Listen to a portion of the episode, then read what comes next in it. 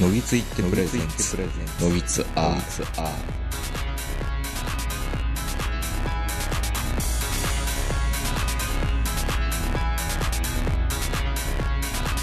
どうも皆さんこんばんは、東横名人です。えー本日は1月下旬、東京某所、我が家よりお届けしております。お相手はいつものように私、東横名人と、今日もズームで長野から来る方です。はい、どうも、えー、無事にあの、交代を得ることに成功しました、坂本です。おコロナ抗体をゲットしたと、はい。もうこれで僕も一発の大人ですよ、もそうですよね。う。うんいや、あのー坂本さんが、陽性になっちゃったよみたいな感じで、うん。うひょーってなってたじゃないですか、実は。全然無症状で。そう。だから初日は、あの、陽性のあの紙を名人にわざわざ写真で送って、どやみたいな感じで、うん喜んでたんですけど、いや、だから、これからネットフリックスとかいっぱい見るんや、みたいな感じで、ええなぁと思って見てたんですけど、今の声を聞く限りは、全然良くないような気がするんですけど、いやもう僕ね、うん、正直ね、うん、もう一週間も本当に突然降って湧いたようなこう休暇がもらえた。でも一応自宅療養中なんで外には出ちゃダメじゃないですかね。うん、うんいや、一応というかダメなんですけど、うんだからもう家でこう溜まった本とか漫画とか動画とかをもう見放題だ。一日目はもう本当に喜んでたんで。で、二日目の朝に、うん。うん。あれ？なんかまあ、ちょ。っと喉、喉は痛いっていう話はしてましたけど、そうそうそうそう。あの、うん喉が痛かったから病院に行ったんですけどね。うん、うん。うん、でも喉痛いぐらいってほら、もうこの年になったらもう体中どっか痛いやん、いつも。まあ、どっか痛いですからね。おじさんになるのと。喉が痛いぐらいね、もう別にあの、俺ではもう、まあ、平常というか通常やから、うん。この程度やったらもう全然 OK やと思ってたんですけど、二日目にこう頭が痛くて、熱測ったらもう38度4分とかなってたんですよ。立派なコロナさんになってましたね。名人のこれ恨みかなと思いながらいやいやいやいやいや、何も、何も恨むようなことはないですけどね。あまりにね、んもうなんかこう、なんか浮かれたようなツイッターばっかり上げてたもんやかうん、ら、これ見たことバチがか当たったな。いや、だって今の声がもうやばいですからね。うん。もう3日ぐらいはこう熱も下がらないし、ずっと咳込むし、うん。で、外に出れないじゃないですかね。そうですね。ライフラインが大変ですね。そう。うん。で、こう、もちろんあの3日目ぐらいまではそんな食欲もなかったんで、そんなにね、あの苦労はしなかったんですけど、やっぱり4日目ぐらいから、あの、ある程度物を食べないといけないなと思って、うん。でもカップラーメンぐらいしかないわけですよ。うん。お米とう。ん。そもそもそんなに冷蔵庫の中に物ないから。うん。でも外に出ちゃダメでしょ？困りましたね。ウーバーとか、ないですからね、坂本さんのところは。で、もう挙句の果てに、ほら僕あの一応あの糖尿病の治療中っていう、まああの基礎疾患っていうんですか？うん。もうあるから、うん。やっぱちょっと食べて体力戻さないとなと思ってたんですけど、外に出れないし、うん。なら、あの、明治に送ったあの、紙、お前陽性になったぞっていう、あの、証明書みたいな紙あるじゃないですか。その紙の下に、あの、食料支援サービスみたいなのがあるんですよ。ああ、はいはい。よく皆さんあげてますよね。なんか段ボール送ってきたりとかね。うん。なんかまあ、それにケチつけたりとか、いや、こう、立派やとか、いろいろ、まあまあ、賛否両論あるんでしょうけど、はいはい箱で送ってくるっていう噂あるじゃないですか。うん。で、もしかして俺、これやってもいいのかなと思って、うん。電話してみたんですよ。はいはい。長野なんとかかんとかセンターみたいなとこうんうろに。んそしたら、あの、開口一番言われたのが、頼る人いませんか？って言われて、うん。おらんからしてんねやろ？電話してんねやろ？って。で、いや、あの、転勤でこっちに来てるんで、知り合いとかいないんですよ。って言ったら、会社の上司とかいませんか？って言われて、うん。いや、この年で上司って言われてもね、社長に電話すんのかみたいな話じゃないですか。まあそこまで偉くないけど。うん。だって上のってもう数えるぐらいしかいないでしょいやそんなに困りますよね、上司でって言って。そうそう。で、じょいや、うん上司って、そんで、しかもいきなり上司に電話して、俺コロナやから食料持ってこいや、金は後払いなって、そんな電話できないじゃないですか。で、結局のところ、なんだかんだ理由つけて、うん食料支援はちょっとできないですって言われて、ええで、7日目は出歩けるんで、うんあと2日頑張ってくださいみたいな感じで電話切られて終了みたいな。え、何もう在庫付きかけてたんですかねそのキットが、長野県は。よよくわからない。ほんで、あの、まあ、うんまあ、6日目、7日目で、あの、人の少ない時間やったら出歩いてもいいですよって言うから、まあ、わかりました。うん。ただ、あの、僕は、あの、ちょっと、まあ、ちょっと年齢はまだ65歳まで行ってないけど、こう、基礎疾患があって、今こんな症状でって言ったら、いや、皆さんそうなんでって言われて、あらー。なかなかハードですね、長野県。そうそう、これ、部屋の中で結構死んでるやつおるんちゃうかっていうような扱いなんですよね。まず上、上司って言われるんだ。そう、だからね、初めてね、うん。もう今までほら、僕コロナの陽性になったことなかったから、うん。どっか人事やったじゃないですか。まあね。うん。いや、うん。みんなが怒る理由もわかるな、これっていう。うん。なんかこう、まあ、もちろんね、あのーものすごい人数が多分電話してくるんで、うん。みんながみんな受けてたらもう仕事になりませんっていうのはわかるんですけど、うんでもその言い訳するのも、うん。コスト、時間のコストっちゃコストじゃないですか。いろいろ。あの、坂本さんみたいな人を解き伏せるのも。はいはい、はい、はい、送り、送り、送り、はい、住所は？はいってやってた方が、効率よくないですか？まあ、とにかくね、うん。いやー、まあ、よそ者に冷たいっていうか多分、長野が冷たいんでしょうね、これね。いやいや、悪く言うんやめましょうよ。たま、たまたまでしょ。なんか虫の居所が悪かったかもしれないですよ、その人。そう。で、うんあの、ものすごくしんどいんだけど、うん。俺の喋り方がしんどくなさそうなんでしょうね、きっとね。いや、しんどい時の喋り方なんて、それはもう人生50年以上生きてたら、いろんなテクニックあるじゃないですか。寝ながら喋るとなテクニックは使か。ってなくて、後ろ無声で喋るとか。え？使ってないの？すごく低姿勢でう、ん。あのね、やっぱりあの、大阪弁を、こう、お首にも出さないように、あ、やっぱそういうテクニックあるんだ。そう、あの、標準語で。優しく優しく、ん。あの、大丈夫ですかね？僕みたいな感じで喋ってたんですけど、舐められたんちゃうか？うん、多分ね、もっとぜいぜい言いながら、もうなんかこのままもうあの、電話切らんとそのままガタって音するぐらいな感じですればよかったんでしょうけど、まあ結局やっぱり上司に電話するっていう、そんな度胸はとてもなくてですね。まあ、アマゾンとかそういうので、そうそうそう。できるじゃないですか。そっち、ネットス、まあ、ネットスーパーないのかな？アマゾンのライフラインっていうのありますからね。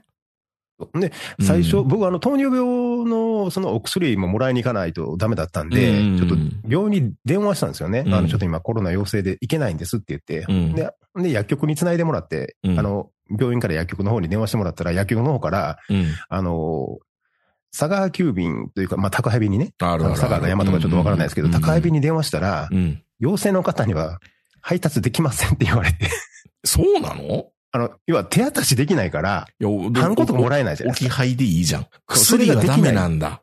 うん、それができないって言われて、結局、あー2日ぐらい待って、その薬局の人がう、ん。うちの玄関のドアの、ドアドアのドアノブのところにかけてくれてました。うん。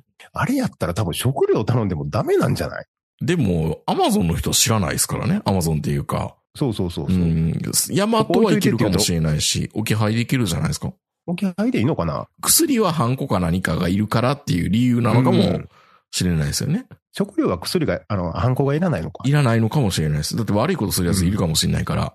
ああ、はいはいはい、でも、でそういうこともか、。でもちょっと微妙ですね。なんか薬こそ引き配の方がいいような気がするし、ジレンマですね。まあ、結局だからその、あの、薬局の人がうちの玄関のところに手、あの、かけてくれるときに僕が窓から手振って終了っていう。ありがとうって。ありがとう って。なんかち、上海かどっかみたいやな、みたいな感じで。うんもうなんか、もうみんなが気、気狂ったように泣き出すみたいな。そう。うん。突然なんか病院に閉じ込められたりとかね。まあ結局、まあ、7日目にあの、スーパー、あの、昼間人の少ないとこを選んでね。うん。で、あの、咳込んでるからできるだけあの、咳しないようにしないようにしながら、このあの、まあ、お湯で温めたら食べれるようなものをいっぱい買い込んで。うん。もうその頃には遅いんですけどね。結局10日ぐらいですかね。うんあの、家の中でずっとしてて。おかげさまで体重もあの、3キロほど落ちまして。ああえ、ああ、それはそれは。ねでも3キロで済んだんですね。もっといくかなと思ったけど。いや、後半がね、うん。あの、揺り戻すというか、食えたから取。り戻すようにあの、インスタントのカレーを食べまくってたんで。うん。あのね、味がしないから、今は戻りましたか？味は。いや、今もね、うん。カレーぐらいですね。なんとなく辛いなって。いやいやいやいやいやあとはね、何食べても苦い。いえ？味覚障害起こしてるってこと？や、味覚障害じゃないでしょ。苦く感じるんだから。いや、カレーを食べて苦いってあ感いや、じる。カレーはね、辛いってわかるんですよ。辛いと感じる。うん。あとはね、あの、うんレモンティー飲もうが何飲もうがね、うん。何飲んでも苦いっていう。え、何？それなんか、薬がなんかの飲んだ後の、そうそうそう、ああいう感じ。ああいう感じ？なんか刺激物強いもの飲んだら何飲んでもなんか味感じないみたいな。まあ、それに近いのかな。あら、徐々に徐々に治ってきゃいいですけどね。そうですね。うんまあ、うん。まあ、このままやったらこのままでダイエットにちょうどいいかなっていう気はするんですけど、まあ、何かで補おうとするかもしれないですけどね。そう、でもね、あんま、だかうんら、今んとこね、カレーと、それからオニオンスライスうん。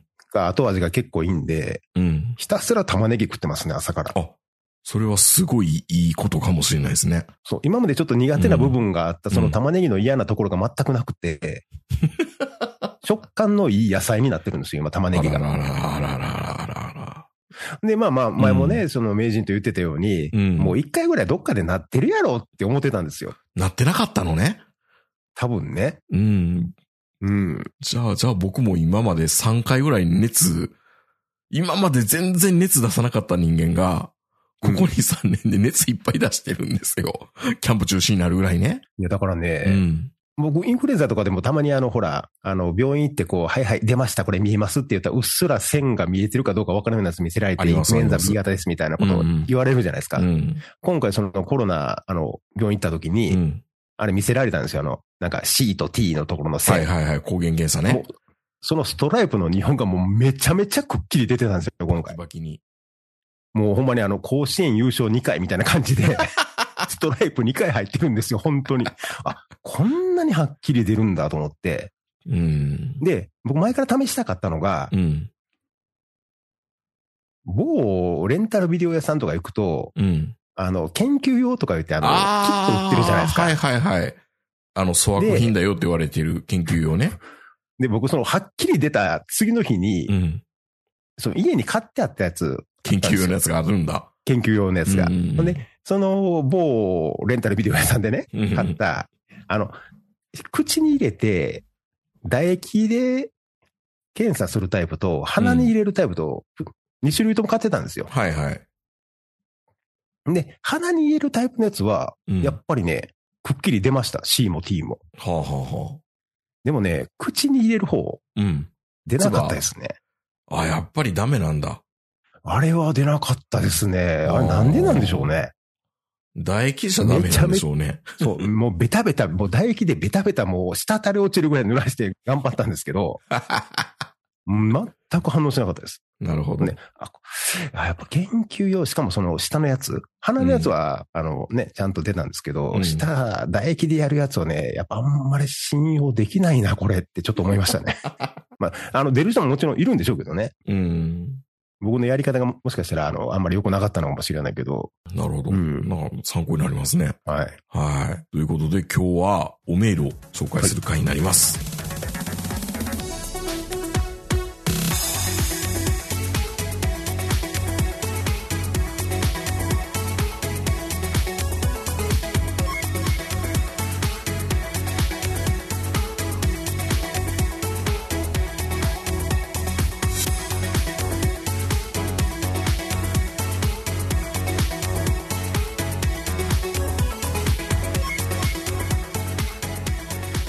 メールをいただいております。はい。差出人、Y の Y の90っていう方です。Y の Y の90って、僕の世代で知ってる人が逆に少ないのかもしれないんですけど、鶴瓶の毎日放送でやっていた、サンデーフレッシュ Y の Y の90っていう番組なんですよ。うちは兄貴が聞いていて、すごくドキッとしました、この名前を聞いて。ラジオですよね。ラジオです、ラジオです。あのーいや、僕、僕は聞いてないですね。聞いてないですか？うん。えっ、とね、OBC ラジオ大阪で1時ぐらいから立原圭介が、決定全日本歌謡選抜っていうなんかカウントダウン100みたいな番組って絶対あるじゃないですか、どこの曲にも。うんあれをやった後に3時ぐらいか4時ぐらいから1時90分か90分の鶴瓶の登録の番組があるんですよ。あそれは昼間、夕方ってこと？夕方夕方。だから、車で外出した時間、帰りとかに、ワイワイの救助を家族で聞くみたいな。で、兄貴は2回ぐらい登録行ってましたかね。僕はそうですね、うん昼間はラジオをほとんど聞いてなかったんで、うん。昼間の番組に本当疎いんですよね。あの、これでも昭和の、平成、平成になってくれ、昭和末期の話だと思います。鶴瓶がちょうどあの、突然ガバチョとかね。はいはい。あの辺やってた、もうアフロの時代の鶴瓶のラジオですよ。すごく嬉しくなりました、このタイトルで。はい。だからぬかるみもやってた頃ですよね。そうですね。ぬかるみちょうどへ裏でやって、えー同時にやってた時期ですかね。えーその Y の Y の93です。えー衛星様、坂本様、関係者の皆様、はじめまして、大阪生野区、過去ざわざわ、生まれ。ん？現在は、東京都目黒区暮らしの50代会社員です。2006年頃から皆様のネットラジオを拝聴しております。6年だから最後終わる年ぐらいからですかね。えーゼータの末期ぐらいからっていうことなんですけども、えーこれまで辛くて眠れない日もありましたが、皆様の明るい放送で何度も心を救われてきました。ありがとうございます。本当に？はい。えー50代になり、人生を振り返る機会が増えるとともに、若い頃の大阪のどっかですれ違っていたかもしれない皆様にお便りを書いてみたいと思うようになりました。おーなんかすごいいいメールですね。同時代を大阪で過ごされた皆様にお聞きします。南大阪の一大ターミナルである天王寺安倍の界隈での思い出を聞かせてください。衛星さんは鶴橋や上本町、坂本さんは桃台の方が馴染み深いかもしれませんね。私の思い出は天王寺、えー天王寺ステーションシネマです。高校生の頃に2本立てで500円という安さに聞かれ、帰ってました。が、ある日、立ち見をしていると隣のおっさんに痴漢され、慌てて逃げて帰った思い出があります。大人になってネットが普及してから、同劇場がいわゆる発展場と知り、衝撃を受けました。ピンポイントなネタで、えーネタ振りで申し訳ありません。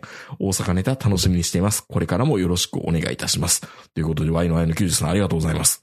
というところで、坂本先生、天王寺安倍の界隈ですよ。まあ、どっちかっていうと、まあ、名人の、僕のホーム本当ホですよねームタウンなんですが、うん。あのー実は大学生になってからなんですよね。あの、高校、高校は実はね、私学のあの東大阪の高校に行ってたんですけども、僕はすごく変な通い方をしてて、5キロか6キロぐらい離れた、あの、天王寺って近鉄南大阪線のターミナルなんですよ。まあ JR のターミナルって言うんですけど、実は高校の時近鉄大阪線っていう、ちょっとな、奈良寄りの沿線って言ったらいいんですかね。そっちの方までわざわざ、チャリンコに長いこと通ってたんで、天王寺に本格デビューしたのは大学生からなんですよね。えなん、名人の南大阪って、まあ、言うたら、あの、近鉄バッファローズの本拠地があったりするあっちの方じゃないですか。そうです、そうです。あっこからう、ん。まずどこまで自転車で行くんですか？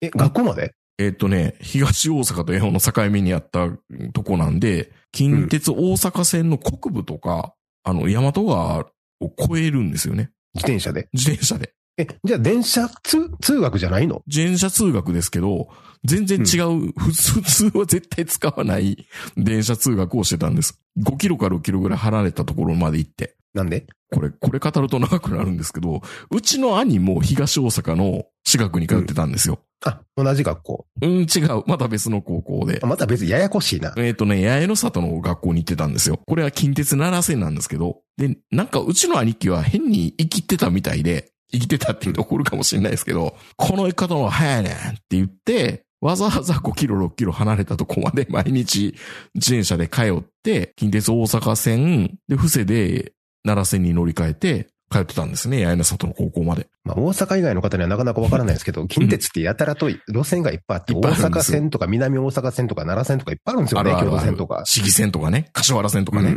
うん。ちょっと変な生き方してて、そう、そうなんですよ、そうなんです。まあ、そんな。まあ、要は南大阪で、うん普通南大阪の人間は、大阪市内に出るときは必ず天王寺を通らないといけないっていうことがあるんやけど、そうなんですよそこを通らずに、うん迂回して東大阪の方に抜けてたってことですよね。そうそうそう。僕も兄貴も。で、兄貴がそうだって、お前は俺と同じように自転車で通えへんねや、みたいな。同じ東大阪の高校行ってるくせに、みたいな。うんいや、いや、まあ、なんか変にそこで負けん気り出てきたんでしょうね。何をって言って、俺だってみたいな感じで、うん。すごいローカルな、まあうん、駅に結行ってましたね。局のところは、まあ、あの、さすがに、今度はあの、大学は東淀川大学というさらに北になったもんだから、そうなんですよ。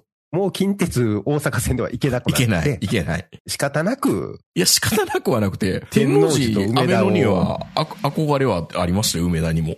通るようになったと。うん。大学に入って、しかも東淀川の大学に行くと、うん。もうそもそも東淀川大学のまあホームというかテリトリーがこう、どっちかというと梅田とか。梅田です。飲みに行くのは全部梅田です。だからどっちかというとあんまり安倍の会はうろちょろしなくなるんじゃないですか、逆に。さあ、そこですよ。坂本さん、すごく鋭いですね。うん。だから僕は天王寺は、天王寺安倍の界隈は、社会人になってからの思い出がみっちり詰まった場所になるんですよね。そうか、そうか。会社自体が今度はね、ちょっと南の方に下がってく南のるから。方に、大阪のの南部の方に来るんで、はいはい、はい。あの、転勤するまでは。うん。うんうんうん。そうなんですよ。まあ、僕の場合は、うんもともと大阪の京橋っていうところにあの生まれ育ってるんで、そうですよねまあ京橋がもともと本拠地で、うんで、それの、まあ、次ぐらいに天満と梅田っていうのが、まあ、遊ぶ界隈だったんですけど、うん僕の場合は大学が南大阪だったんで、そうですよね。そう。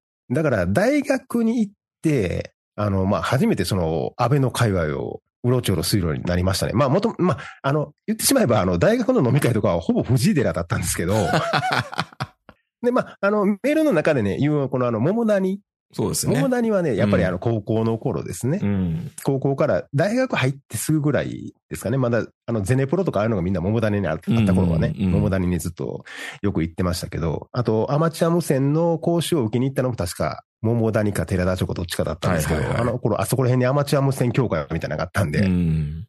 まあそれぐらいで、あの、天皇寺は本当にあの、大学行ってからですね、僕はね。なるほどね。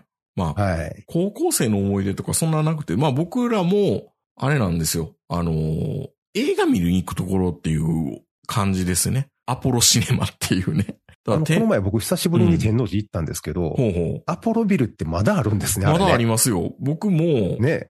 この1月に、その帰省でアポロビルでご飯を食べましたよ。はい。僕もね、うんだからこの前あの、久しぶりに、まあ今あの、あそこに、まあね、あの、キューズモールとか、それからあの、アニメートとかいっぱいあるんで、はい。必ず大阪行くと天王寺に行くことにはなるんですけど、うん。アポロビルまだあるやんって。ちょっと感動しましたもんね。アポロビルってか、ルシアスって名前に変わったのかな？確か。ですかね。まだアポロっていう名前入ってますよね、でもビルにね。なんですかね。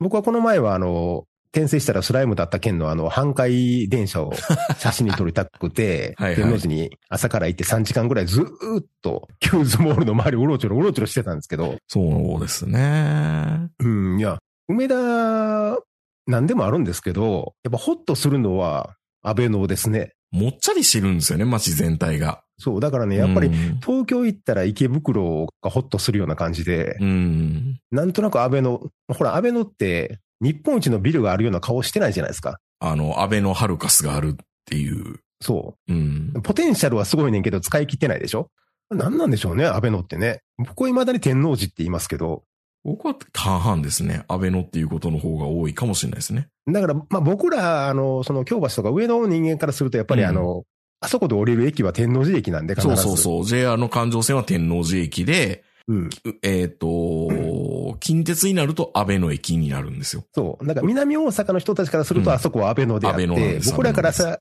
すると天王寺なんですよね、やっぱり。うんそうそうそう。それは川の向こうから来てる人と、うん。川の、川の向こうってなんかまた、か川、その川橋のな話みたいな。いやまあ、まあそうですね。だからね、これ象徴的なのが坂本さんがくしくも、よく大阪の人が天王寺って池袋っていうことをよく言うんですけど、まあうん南大阪がある意味埼玉みたいなもんなんですわ、言ったら。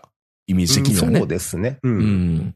で、ただそんなことは言いながら、天王寺自体は副都心だ。だから、新宿だっていう説もあったんですよ。だから、あ坂本さん。あれは新宿は無理があるんじゃない？うん。でもね、それは証拠に、新宿ごちそうビルっていうのが天王寺にあったりするんですよ。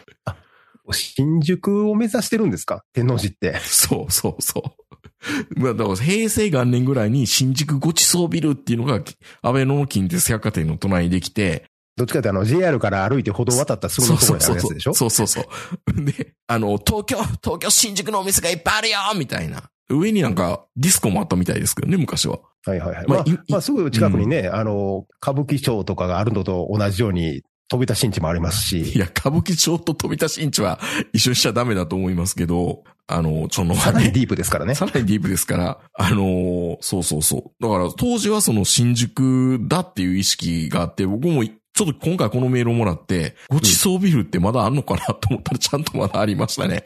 やるでしょ。うんこの平成の、この激動の時代をくぐり抜け、入ってるテナントはもはや新宿でもなんでもないみたいな。普通のテナントが入ってますけど。うん。まあでも一時期の天王寺のあの、まあ、そのキューズモールとかいろんなもんがね、あの、いっぱいできて、新宿ごちそうビルとかもできて、あの天王寺駅自体がガラッと変わった時あったじゃないですか。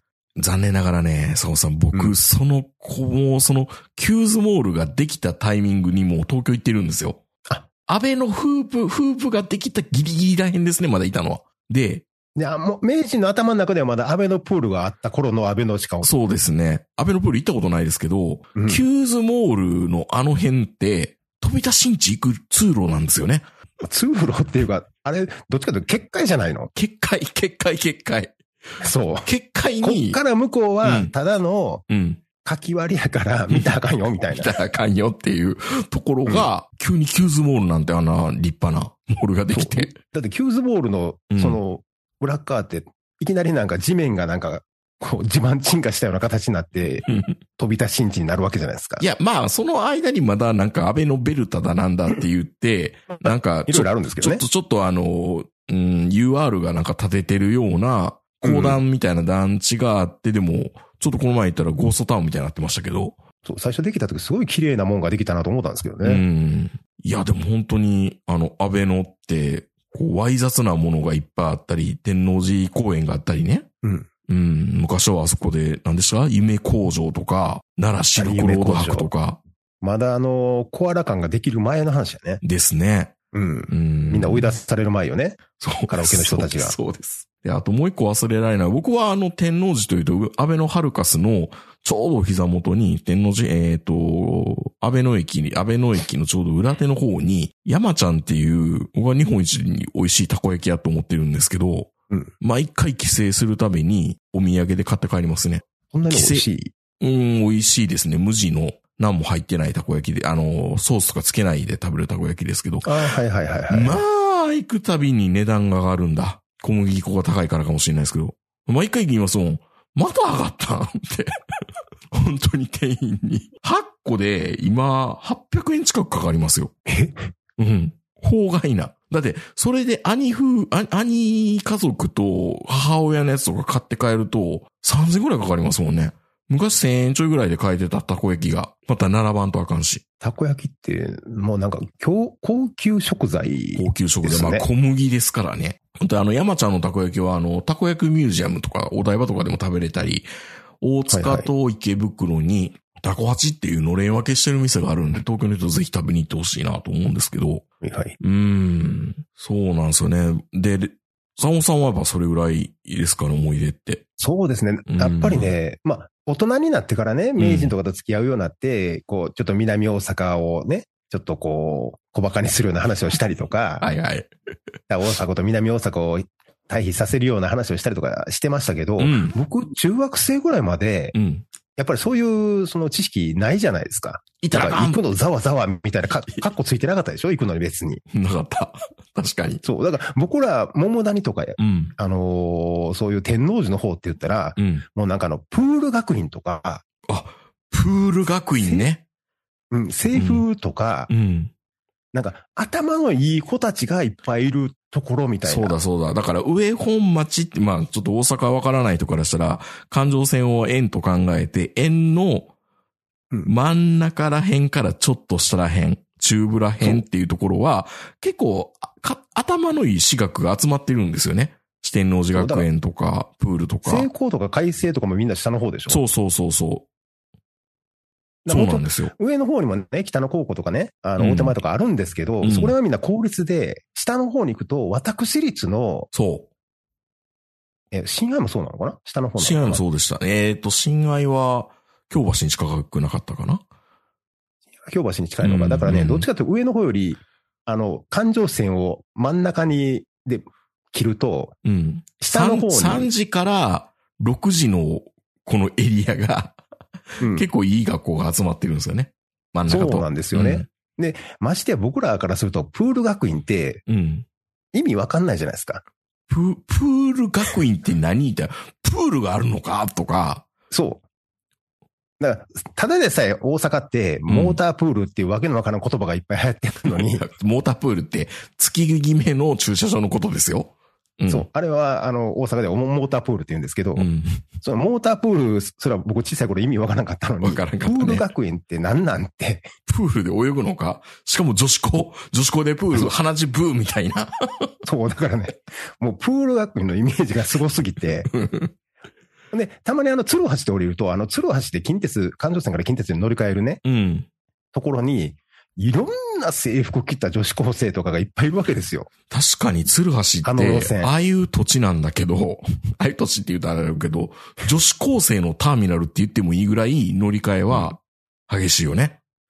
そう。だからもちろんね、あの、四天王寺とか、まあ、いろんな高校が多分近鉄沿線にもあるし、うん。で、環状線はもちろんね、そのプール学院とかいろんなのがあるし、うん。とにかくね、そもそもまあ、あの、中学生ぐらいの公立の学期からすると、うん。環状線で通ってる時点でなんかもう全然違う生き物っていうか、大人やん、みたいな。大人でしょ？で、うんましてや、その中にはたまにあの、教育大附属の子とかがいるわけですよ。小学生なのに。ああ、まあ帽子かぶってね。賢そうな子が。でね。うん、わかるわかる。そう。で、高校なったななったで、僕らが憧れて、憧れてたなんていうの？あの、学芸とか、うん。ああいうちょっとなんかこう、おしゃれな人たち。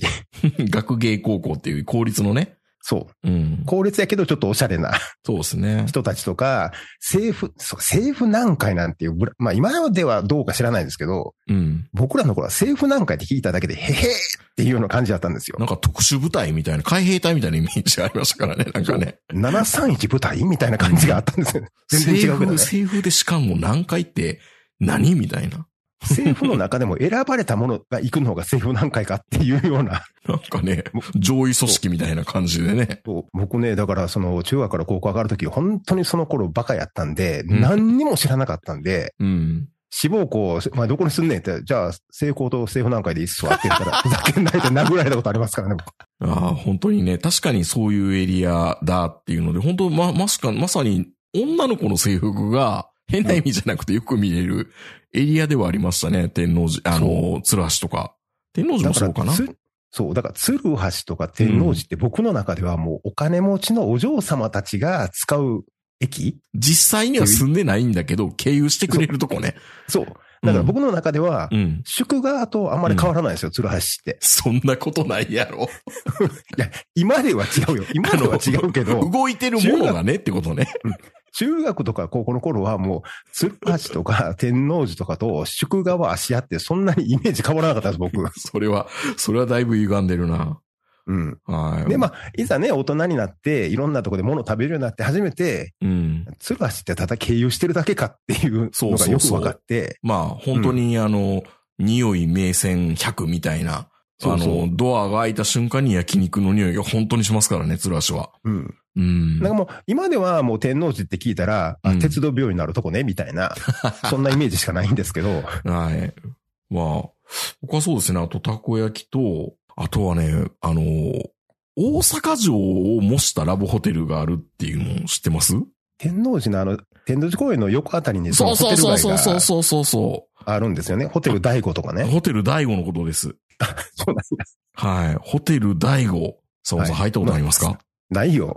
桜の宮はよう行ってましたけど、あ、お昼寝ラッコとか、なんか、そおとぼけビーバーとか、風風運ぶ。う。うん。男爵とかね。男爵とか、まだある、だ男爵っていうラブホテル、日本にどれだけあるんですよね、エンペラーとかと一緒で。エンペラーと男爵はあるのに公爵とかあんまりないよね。伯爵。まあそうね。伯爵はあるけどね。公爵はないね。何なんだろう、あの規定は。そうなんです。なんかあんのかな？やっぱあの、ホテル出すときになんかこう、そういう爵位みたいなのが、爵位 君は騎士爵からやとか。いや、その大悟なんですけど、おじな、はいなんと大悟はね、入ったことあるんですよ。社会人2年目か3年目ぐらい。大悟ってまだありますよ。ありますあります。うん、逆に今は、その昭和レトロで、ラブホテルす、面白いねみたいなサブカルめいた人が結構キャーキャー言うもんじゃないですか。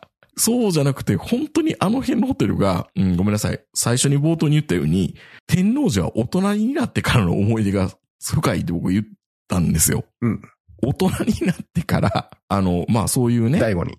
大、性風俗産業にですね、彼女とかでではなくて、でなくて、プロ、プロ、プロ相手に、ホテルみたいな業務があるじゃないですか。業態が。彼女とあの、天王寺のびっくりドンキーに入ってから、隣の隣の大悟に行くっていうデートコースではなく、なく、あの、あの、どっか受付して、あの、お姉さんと一緒にホテルに入っていくみたいな 業態があって、その時に大悟に入って、僕、後にも先にも天王寺の界隈で、そういったサービスを使ったのは最初で最後なんですよ。いや、それ以外のところもありますよ。あの、自分が別に潔癖がらずにそんなとこ行ってないとは言わずに、経験はいっぱいありますけど、天王寺界隈で初めて入ったのがその大悟だったんですよ。あ、そうなんですね。なんとそこでですね、毛じらみを移されて、ろくな思い出ないやべのに。大、大悟、大悟、毛じらみ。で、え、大悟に移されたんか、相手の女性に移されたんか、どっちやねんな。女性でしょうね。あ別に大悟関係ないやん。大悟かわいそうやでももう、どっちかわ、どっちかわかんないけど、もうその時大変じゃないですか、もう。うわ、どうしようみたいな。確かにシナミ湧いてるよみたいな。え？全部取ったらええやん。それルキューに一人暮らしじゃなくて、実家にいるのに。いや知らんがな。実家にいるのにって実家のみんなに移す方が大変でしょ。さあ、そこやがな。だ、じゃあどこやねん。一番一番最後にお風呂に入って、で、ネットで調べて、ね、あの、スミスリンシャンプーっていうのがいいらしいと。はいはい。スミスリンシャンプーで毛じらみを取るシャンプーでくしまでついてるんですよ。うん毛じらみを取るための。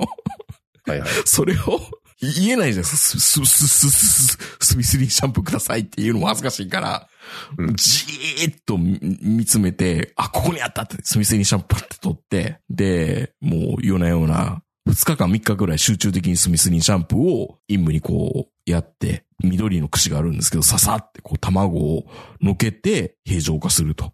まあ生きた心地がしなかったですね、その3日間。あの、でスミスリンシャンプーも、あの、クローゼットの奥の方にバレないように。そういう思いで一回だけじ。ゃダメなの？うん3回ぐらいやらないとダメみたいですね。めんどくさいですね。うん。後にも先にも毛じらみになったのは、それが、あれ、最後ですけど、いや、そりゃそうでしょ。そんなの何回ももらってたら困りますやん。い 大悟なのか、そのお店が悪いのか、おね、お姉さんが悪かったのか。まあ、そういう思い出、大人の思い出と、僕はね、ちょうどその、うん、ホテル大悟の、うん、まあ今はあのホテル大悟の隣ってびっくりドンキーできてるんですけど、うん、そのびっくりドンキーのちょうど前ぐらい、あのー道路を渡ったら、こう、アーケードがあるんですよね、商店街。うん、まあ四天王寺のまで続くアーケードがあるんですけど、うんそのアーケードの中に、薄消しビデオ専門店っていうビデオ屋さんがあったんですよね。やっぱり天王寺とかあの辺のね、大黒町に至るまでのところって、大人な感じしますよね、すごくね、ナンバーまで、含めて。で、大学の時、そこでバイトしてたんですけど、薄消しビデオの店で。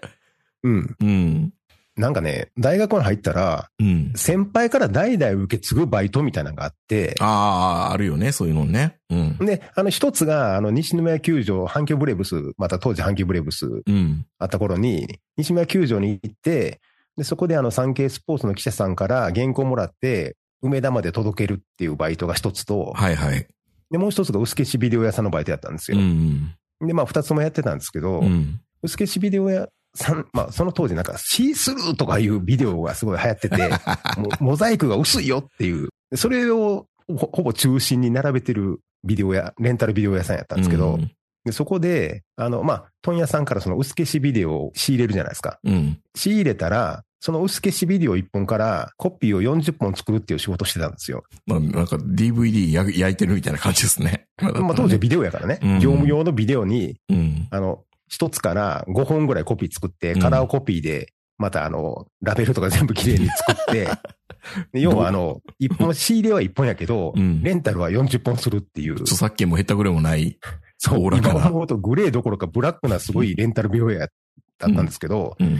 なんせ、あの、その当時で時給1000円だったんでよかったんでしょようね。きっかったですね、昔にしたらね。そう。で、そこでね、3ヶ月ぐらいかな。なんか、警察が入るまで。え、しょっぴかれかけてたってことですか、坂本さん。ある意味言ったらね、店なくなってたんですよ。捕まらんでよかったってことですよね。そう。うん。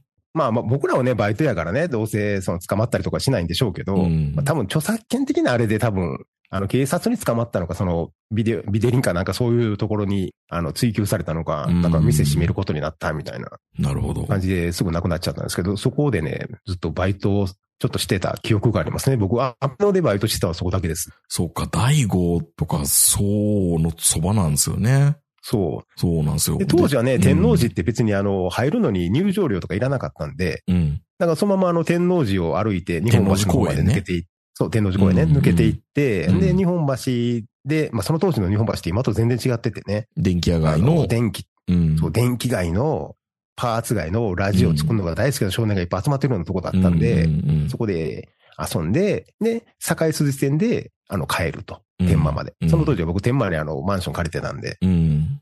あの、僕は堺筋線で帰るっていうのをしてましたね。僕は逆にあれですね、ナンバーとかで働いた時代もあるんで、あの、金曜日の夜もう1時ぐらいまで仕事してタクシーで帰るのもちょっとあれだし、なんかこのまま何もなく帰るのも嫌だから気分転換にナンバーから天王寺まで歩いて帰るとかっていうので天王寺公園の脇歩いたりとか、はいはい。なかなか、なんか本当に青春の思い出って感じもあるんですが、坂本さんとイニシャル G を取ってた時代って、金曜日とか土曜日の夜から取って朝帰るみたいな、日曜日の朝帰るみたいな生活してたじゃないですか。うんうん。で、あの後って、まあ、このままうち帰って寝んのもあれやから、ちょっと天王寺の ビデオ写室に行こうっていうのを結構してたんですよ。はい、はい。ラジオ撮まだなんかった後に、あの、疲れまらでね。疲れまらで、そうそう若かったんでね。で、ちょっと寝れるしっていうので。で、天王寺の、その、桃太郎か花太郎かっていう、もう安倍野のね、そばのとこあったんですけど、忘れられない思い出が、これもラジオで一旦言ったことあるかもしれないですけど、その社室のね、トイレで財布を拾ったんですよ。はい。で、その時にすごい僕は迷ったんですよね。この財布をどこに預ければいいのか。で、その当時はなんかもう、社室で働いてる 人らに渡しちゃうとダメなんじゃないかなっていう思考回路になっちゃったんですよね。いや、ひょっとしたら店員が、なんか抜いたりするんじゃないかとか、まあまあ、抜き産業だけにね。うまいこと言うな。それで僕は結構悩んで、トイレ行って、うんちょっとそわそわしたからもう、あもう帰ろうと思って、店を出たんですよ、財布を持った状態で。はい。で、中を見たら、まあまあまあ、免許証入っている、社員証も入っている、自宅の住所もわかるような情報がもう全部入ってたんですよね。うん。わけ甘いなと思いながら。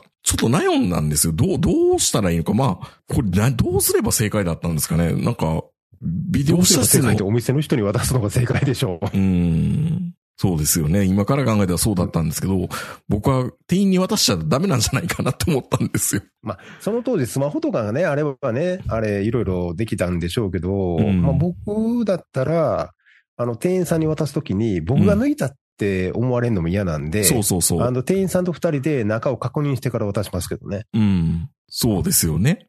そうですよね。それが正解なんだけど、まあ、シャスって今よりも、もっとなんか、ちょっと恥ずかしかったんですよ。まあ、当時は恥ずかしい。今もは、今も恥ずかしいと思うけど、今も恥ずかしいんだけど、逆に今の方が恥ずかしくないですか？ネットとかいっぱいあるのにね、うんそうまでしてみたいのかね、LINE のドラが、みたいな。ほっとけや。あそれこそ発展場でしょ。いやいやいやいや。で、その時僕は見て、そう、もう忘れもしないですよ。某保険会社の人で社員さんでしたよ。藤井寺に住んでる。うん 顔写真もあって。じゃあその時に、何々さんいますか？って、通路で叫んだらよかったのかなと思って今から考えたら。で、結局どうしたか、ねどうしたかっていうと、うーんと、まあ、よっぽど延滞っていうか延長とかしない限りはここは突破できるだろうと、店はね、その人が。うんだから、安倍の 近鉄の脇にある発注所があるんで、駐在所がね、ポリボックスがあるんで、そこに預けて、自宅に電話したんですよ、僕が。ちょっと財布拾ったんですけど、天王寺で。って言って、あの、おまわりさんに預けてるんで、ご主人に言っといてください。ガチャって切って。一応それはしたんですけど、それが正解だったかどうかっていうのが、未だにちょっと、奥奥さんに言ったの？その桃太郎っていう死者室でね、みたいな。それは言わないですよ。天王寺で拾いましたので、ご主人にお伝えください。以上。ただ、よくよく考えたら、なんだなんだ、出張言ってたやん。みたいな感じになるとかね。それはあるよね。あるから、ちょっと、それが正解だったかどうかっていうのは、わかんないけど、うん、ひょっとしてそこから家庭不安になったりしてたらどうしようかなと思う、なんかゾワゾワした思い出が、未だに、あれがど、正解だったかどうなのか、僕は通路では話した方がよかったんですかね。山田さんトラウマ、トラウマやん。うん。財布拾った時のね。いや、それ難しいですよね。でもね、まあ、店員さんに渡すべきだったと思いますね、今から考えたら。そうそうそうそう、うんでもね、でももしかすると、うんその、僕は昔住んでたマンションとかもそうだったんですけど、うんその店員さんからもう警察に行ってくださいって言われる時もありますからね。ああ、もうトラブルに巻き込まれたくないと。そうそうそう。うん。だから、うちで拾ったって言って、もうあの、警察まで持って行ってもらえませんかって言われる時もあるんで、うん。それわかんないですね。最終的にどうなったかは。まあ、最終的にわかんないけど、なんであの時住所までわかっ、住所っていうか電話番号までわかったのかっていうのが、不思議でな、免許証だったのかな？保険証だったのかな？なんかね、警。察やったら、もっと正直に奥さんに言ってるかもしれないですよ。警察だったら？あ、あの、天王寺警察ですけど、あの、天王寺の個室ビデオで、いや、そ個室個室ビデオとは言ってないし、その時に初出所に誰もいなかったんですよ。なんで、ホワイトボ警察に届けると、詳しく言わないといけないじゃないですか。どこで拾ったって。あ、そうそうそうそう。だから、たまたまその時幸いに、誰もいなかったんですよ、おまわりさんが。なんであの、ホワイトボードに書いといたんですよ。ね、財布は？忘れ物ですって言って机の上に置いといて。いや、それ取られるやろ、どっか誰かに。大丈夫かな？とかさ。いやいやそれはそれでダメなんじゃない？うんうんうんうんっていうね、大人な思い出が。まあ、あのね、本当にあの、僕らが一番天王寺行ってた頃って多分あの、その、ね、イニシャル G ゼータ撮ってた頃なんで、うんちょうどまだスパワールドとかね、まだ綺麗な頃で、スパワールドね。うん。うん。で、まあ、あのね、あの、ちょうどあの、西成のね、あの、交通局が作った変な、世界の大温泉。うん。あの、大温泉の横にあったでしょ？あの、ジェットコースターとか、わけのわからんもんいっぱい作って。あれ、なん、なんて名前でしたっけ？名前すら忘名前も出てけえへんわ。でもフェスティバルゲートやったかな？フェスティバルゲートで僕らラジオ撮ったし、ザ・大阪に取り上げられたじゃないですか。そう、なあれは、うん今、えっ、と、ドンキホーテになってるのかな？なってるの？で、その前に星野リゾートが作られてるの？星野リゾートは、その横の大隅アパートの隣なのでかい、ずーっと大空き地あ隅アパート。はいはいあの、はい。空き地あったでしょ？はいはい。寺田町、はい寺田町じゃないわ。あの、新今宮の前うに。ん。あの広、広い空き地が今、うん星野リゾートですよ。とんでもないね。本当に星野もね。うん。よう作ったなっていう。今でも大隅アパートとか周りに建ってますからね。大隅アパートって独特ですからね。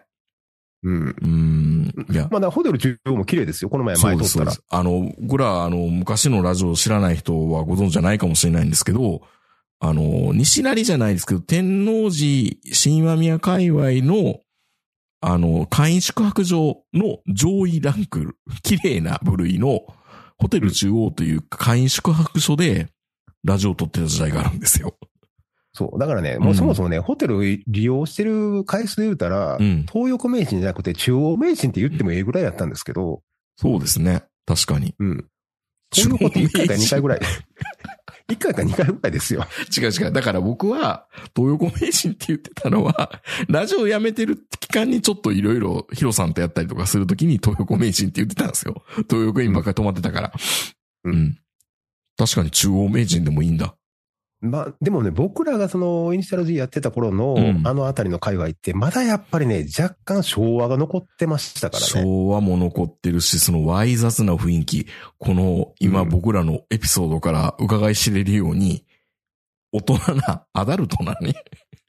そう。うん。やっぱ、じゃんじゃん横丁だって今のあの観光客が溢れてるあんなんじゃないですからね、やっぱり。だって、串カツがね、美味しいですからね、今。昔僕、はね、昔あんな美味しくなかったですよ。そうそう、僕、あの、歯が砕けた記憶しかないですよ。石が入ってて。ね、観光客が来てくれるから油の回転が良くなって美味しくなったっていうね。嘘なのか、ほんまなのか。う。うんん。昔は半年に一回やったけど、うん。いや、だから本当ね、なんか、その、天王寺は新宿だ池袋とかって言うかもしれないけど、うんまあ、どちらかというと池袋と上野と新宿を足して3か4で割ったみたいな。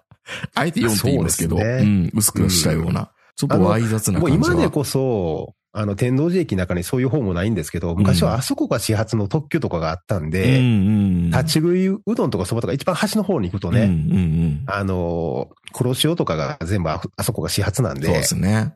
どっちかというとターミナルのような雰囲気もあったんですよね、天まあ王寺駅って。本当に上野ですよね。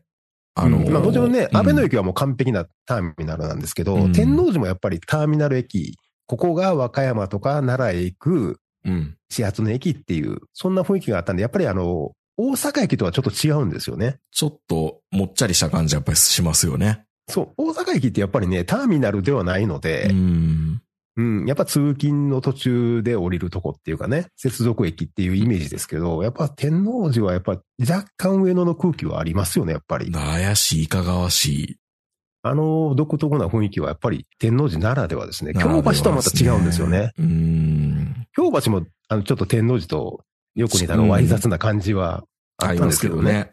いやー、天王寺の思い出を語れって言われると、なんか、エロ、エロの思い出しかつく、つながらないっていうのが、まあ、言ってもほら、やっぱりね、その伝説の父の屋があったじゃないですか。父のやね。うん。おっぱいが見れる牛丼屋っていうね。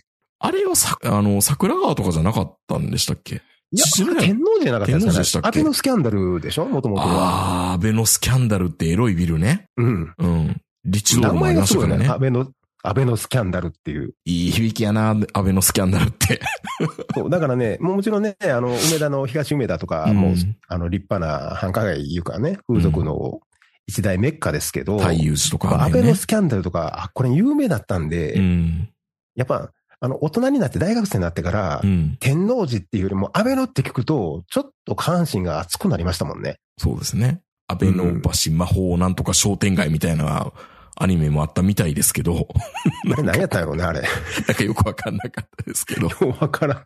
よくわからん。よ要は安倍の、まあでももちろんね、そういうのもあったり、まあ僕がいそのね、働いてた薄消しビデオとか、あの、名人がよく利用してたホテル大悟とか、いや、一回しか、一回しかないから。やっぱ強調するけど大人の街、大人の街ですよ。大人のたしなみとしてね、ホテル第5ぐらい一回行かないとダメなんですよ。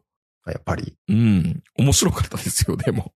なんか、みう妙にあの、畳のベッドで、なんかお殿様みたいな。まあ、今でもね、ねあの、天満とか行くとちょ、ちょっと残ってますけど、うん。いやでもね、もう不思議に思うのが、不思議に思ってたのが、女の子を安倍のに誘うってハードル高いじゃないですか。安倍抜けへんって言われたら、そう、今は多分大丈夫なのかもわかんないですけど、僕らの頃に、今度の土曜日天王寺行こうかって言ったらもうそれだけでなんかさらわれるんちゃうかみたいな感じがあったじゃないですか。まあ梅田、まあまあまあ梅田と天王寺では、うん。その、女の子と遊ぶとこがないでしょ。難しくないですか？確かにおしゃれなもんがないですからね。そう、女の子がちょっとあの、いいかなって感じにならないでしょ。安倍のって。まあ、アポロシアターではね。天王寺ステーションプラザみたいなとこで映画見るとか言ってもね、うん。言ってたみたいな発展場でしたからね。うん、あれは発展場でした。うん。まあで。も、うん、あの駅、まあ、天王寺ステーションプラザって他なんかあったかな？未だに蓬莱ぐらいしかイメージがないねんけど。うん。いや、でも久々に帰ったら天王寺すごいなと思いましたけどね。僕もこの前行った時は感動しましたよ、ちょっと。うん広いな本当に、こんな街やったかなみたいな。うん。なんか、わい雑な、エロいイメージしかないから。そういうのをやっぱ、こう排除していったんでしょうね。うん。ちょっとずつ頑張って。そうですよね。うん。うん。はい。ということで、ワイのワイの93、いかがでしたでしょうか？まああの、今はね、もう東京と長野に住んでる人間が喋ってる安倍のスキャンダルの話なんで、うん。アベノスキャンダルってまだあんのかな？間違ってることもいっぱいあると思うんですけど、キューズモールはすごいいいですよ。楽しいですよ、行ってて。あの、イオンとかともまた違うしね。うん。まあでも人多いですよ、やっぱり今でも。おいおいおいおい。うん。うん。うん、あの、あの界隈に住んでる人たちも多いんですよ。自転車すごいから。そうね。だからね、昔に比べても多うん分天王寺に住んでる人は増えてるんだと思いますよ。マンションとかいっぱい建ってるんあの。便利ですからね、本当に。うん。うん。昭和町の手前ぐらいから来てたりするんでしょうね、おそらくね。そうそう。で、もちろんね、その手塚山とか、まあ、うんもうちょっとこう高級住宅街みたいなとこもあるんですけど、うん南海線やったら。うんでも近鉄は近鉄で、あの、住みやすいですよね。うん近鉄沿線って結構やっぱり。